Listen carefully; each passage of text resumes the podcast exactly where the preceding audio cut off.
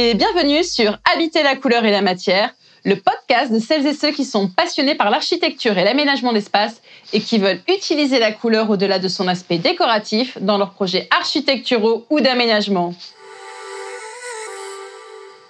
Je suis Mélanie Bernard, designer couleur et matière, créatrice de l'agence Holistic Design et à chaque nouvel épisode, je vous propose de vous faire plonger dans un univers chromatique à travers ses différents aspects esthétique, design et sensoriel.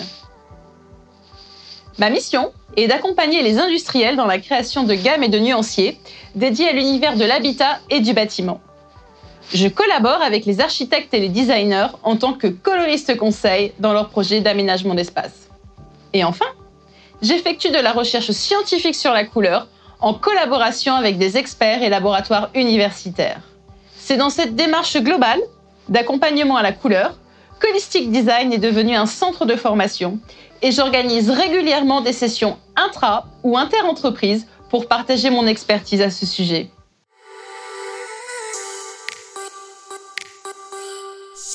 Aujourd'hui, dans ce nouvel épisode, je souhaite approfondir avec vous la notion d'expérience fonctionnelle de la couleur.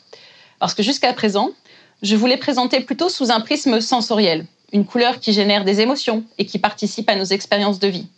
Une couleur aussi aux multiples sensations qui se sont accumulées et qui se sont intégrées au cours des âges dans notre société et qui nous conduisent aujourd'hui à reconnaître l'importance de la couleur dans notre cadre de vie. Comme on a pu le voir dans l'épisode sur la couleur et les émotions, de tout temps, on a associé aux couleurs une certaine symbolique, qu'elle soit bénéfique ou maléfique, voire un caractère magique. Et ce qui est assez incroyable, c'est que encore aujourd'hui, toutes ces symboliques sont consciemment ou inconsciemment encore reconnues par notre société. En faisant mes recherches sur la couleur, je me suis rendu compte qu'à partir du 19e siècle, au moment de la révolution industrielle en fait, la couleur va disparaître peu à peu au bénéfice d'un monde gris et terne. C'est qu'il faudra attendre la reconnaissance des mouvements de l'impressionnisme et du fauvisme, avec la valorisation entre autres de Cézanne, Gauguin et Van Gogh, pour que la couleur ressuscite et réanime le monde. Et la place de la couleur va connaître une évolution encore plus importante après la Seconde Guerre mondiale. En effet, au chevalet de nos peintres vont se substituer la mise en couleur des bâtiments architecturaux dans cette France en complète reconstruction. Du coup, en fait, on va observer un nouveau contact qui sera un peu plus immédiat et quotidien entre les gens et la couleur, ce qui d'un seul coup va entraîner assez rapidement une sensibilisation du public et ça va avoir un véritable impact et une véritable influence dans la décoration des appartements et tout ça va avoir un caractère bien plus visible dans les années 60. Et donc, dans mes recherches, j'ai eu envie de comprendre et de me questionner pour savoir à partir de quel moment est-ce qu'on commence à parler de fonctionnalité de la couleur dans l'histoire et comprendre aussi comment est-ce que cette notion fondamentale était arrivée dans le travail des architectes et des designers? Mes recherches m'ont amené à trouver des premiers projets qui parlent de cette notion de fonctionnalité de la couleur dans le début du XXe siècle. Et les usages qui ont été soulevés, en fait, sont toujours des principes que j'utilise encore personnellement dans mon travail pour rendre l'environnement attractif, pour apporter du confort visuel aux utilisateurs, par exemple, mais aussi faciliter le travail. Comment est-ce que la couleur, en fait, peut favoriser la communication entre les services? Comment est-ce que je crée une atmosphère qui soit favorable à la détente, qui soit favorable à la productivité? Comment est-ce que j'utilise les matériaux aussi pour faciliter l'entretien et la propreté des lieux? Comment est-ce que je crée une véritable identité dans les espaces? Ou tout simplement, comment est-ce que je crée un cheminement au sein d'un open space? On se rend compte que tous ces besoins renvoient à plusieurs usages et que l'objectif est toujours d'améliorer le cadre de vie des utilisateurs. On retrouve entre autres la notion de productivité, comment est-ce que j'essaye de créer une meilleure efficience et un meilleur rendement au sein des ateliers, au sein des bureaux. Comment est-ce que j'essaye de créer un environnement qui favorise la coopération? Comment est-ce que je crée moins de fatigue visuelle en utilisant les bons motifs, les bons coloris et les matériaux adéquats? Comment est-ce que je crée de la sécurité dans ces espaces en utilisant la couleur et les contrastes nécessaires pour une bonne perception de l'environnement? Maintenant, j'aimerais pouvoir approfondir cette notion de confort visuel. Qu'est-ce que je mets derrière le confort visuel? Parce qu'on est tous conscients qu'en termes de perception, la lumière est certainement l'acteur clé de l'expérience utilisateur. C'est ce qu'on va découvrir maintenant, c'est que la couleur, si elle est correctement employée avec les bons indices de réflexion lumineuse, permet d'améliorer considérablement l'éclairage naturel comme l'éclairage artificiel. Et alors là, c'est le moment où je vais faire appel à quelques notions de physique que l'on a tous eues lorsqu'on était au lycée. Souvenez-vous, la couleur, en fait, elle absorbe ou elle réfléchit la lumière.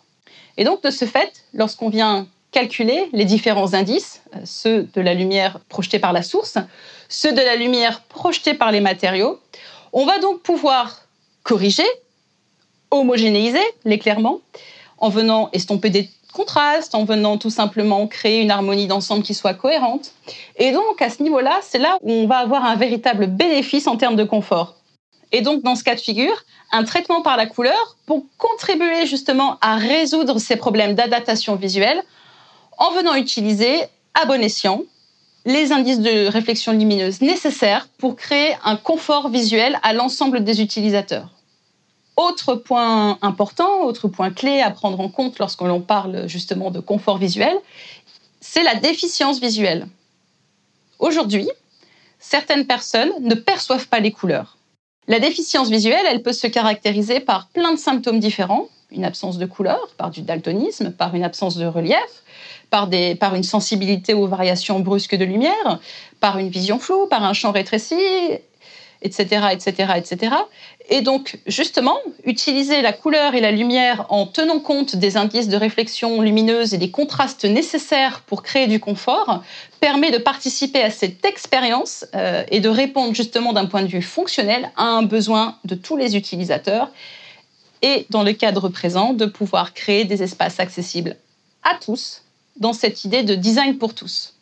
On se rend bien compte que la création d'harmonie perceptible à tous nécessite une vraie réflexion sur la gestion suffisante de la lumière et des contrastes dans les espaces de vie.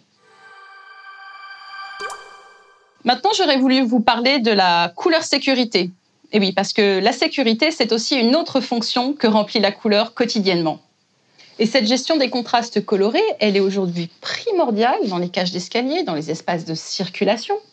Et d'ailleurs, quand on y réfléchit bien, euh, vous allez d'accord avec moi, je suis sûre, sur le sujet, on se rend bien compte qu'il existe des couleurs de sécurité, que ces couleurs, elles sont normalisées, et que l'objectif de l'utilisation de ces couleurs, c'est surtout d'avoir la fonction de provoquer chez chacun de nous une réaction instinctive à l'approche du danger.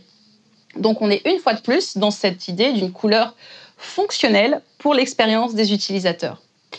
Et là, je vais prendre un exemple. Le jaune. Le jaune, aujourd'hui, dans un laboratoire, on sait que c'est le, coloris qui va représenter des risques potentiels, dus à la présence de matières dangereuses, par exemple, ainsi que des risques d'accessibilité, que ce soit dans les usines, que ce soit sur les chantiers. Le jaune permet de mettre en avant les passages de seuil, les passages bas, les angles saillants. Et il arrive même pour mieux attirer euh, l'attention sur, euh, sur ces problèmes d'accessibilité, qu'on vienne renforcer le contraste du jaune avec des bandes noires. Autre exemple parlant pour tout le monde, c'est l'utilisation du vert. Le vert est, utilisé dans les situations de sécurité.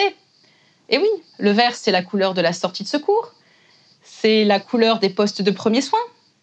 Un autre exemple avec le bleu.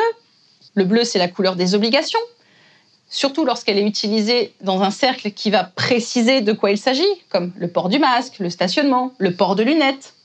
Alors justement, ces panneaux de sécurité me permettent de faire une transition en vous parlant de la couleur comme couleur de repérage. Eh bien oui, parce qu'aujourd'hui, on est tous d'accord pour dire que la couleur nous permet de matérialiser des voies de circulation. C'est elle qui délimite des aires de stationnement, des aires dangereuses à ne pas franchir. Et encore, je ne parle pas de la numérotation. Donc on se rend compte euh, que la couleur, elle a aussi cette fonction de pouvoir créer une sorte de codification qui est bénéfique à l'orientation de chacun d'entre nous et qui permet aussi de mettre des, je dirais, des, des, codes de bonne conduite entre les uns et les autres, puisque ce sont en général des codes qui sont utilisés d'une manière universelle. Aujourd'hui, dans un hôpital, chaque service, chaque étage possède son propre code couleur qui nous permet aujourd'hui de nous orienter, de ne pas nous perdre au sein de l'hôpital. Et donc là, on est vraiment dans un véritable découpage fonctionnel permis par la couleur. Et tout ça, en fait, ne peut être réalisé que à travers les matériaux que l'on va employer au sol, au mur, mais aussi au plafond, qui de manière collective ou, individuelle, en fait, peuvent matérialiser par la couleur les cheminements à suivre et les repérages nécessaires pour ne pas se sentir perdu. Enfin, le dernier aspect fonctionnel que je souhaitais développer aujourd'hui avec vous concerne la spatialité de la couleur. Alors on en a déjà beaucoup parlé dans le premier épisode sur euh, la couleur et la perception des espaces, mais concrètement c'est un point fondamental à prendre aujourd'hui dans, l'aménagement d'espace puisque la couleur permet d'organiser, elle permet de clarifier l'espace en facilitant la lecture des volumes, elle va aider au repérage, on l'a vu. Elle permet de définir des espaces qui soient aussi propres à chacun en termes d'usage, des bureaux, une cafétéria, des espaces de communication, des sanitaires. Et donc plus concrètement, je dirais que bien utilisé, et, je pèse mes mots quand je dis bien utilisé, parce que l'idée n'est certainement pas de créer des aspects et des espaces qui, qui ressemblent à un carnaval de couleurs. La couleur a la vertu de pouvoir unifier un ensemble disparate ou disproportionné et de créer une expérience de vie qui soit bénéfique pour chacun des utilisateurs. Et maintenant, pour conclure sur cette thématique autour de la fonctionnalité de la couleur, je dirais que l'on comprend à travers tous ces différents exemples la place fondamentale qu'elle a dans la création des espaces accessibles à tous. Et à mon sens, concrètement, je dirais que la couleur possède ses capacités à enchanter le monde en se positionnant non pas comme un élément décoratif d'une surface, mais bien comme un élément fonctionnel au service de la vulnérabilité des usagers. Et voilà, habiter la couleur et la matière, c'est terminé pour aujourd'hui. J'espère que cet épisode vous a plu et n'hésitez pas à vous abonner à ce podcast, à le noter et à le partager. Je détaille cette thématique de la fonctionnalité de la couleur dans mes modules de formation. Vous retrouverez tous les détails de mes prochaines sessions sur mon site www.holisticdesign.fr. N'hésitez pas à vous abonner à ma newsletter et à suivre Holistic Design sur Instagram. Merci beaucoup pour votre écoute.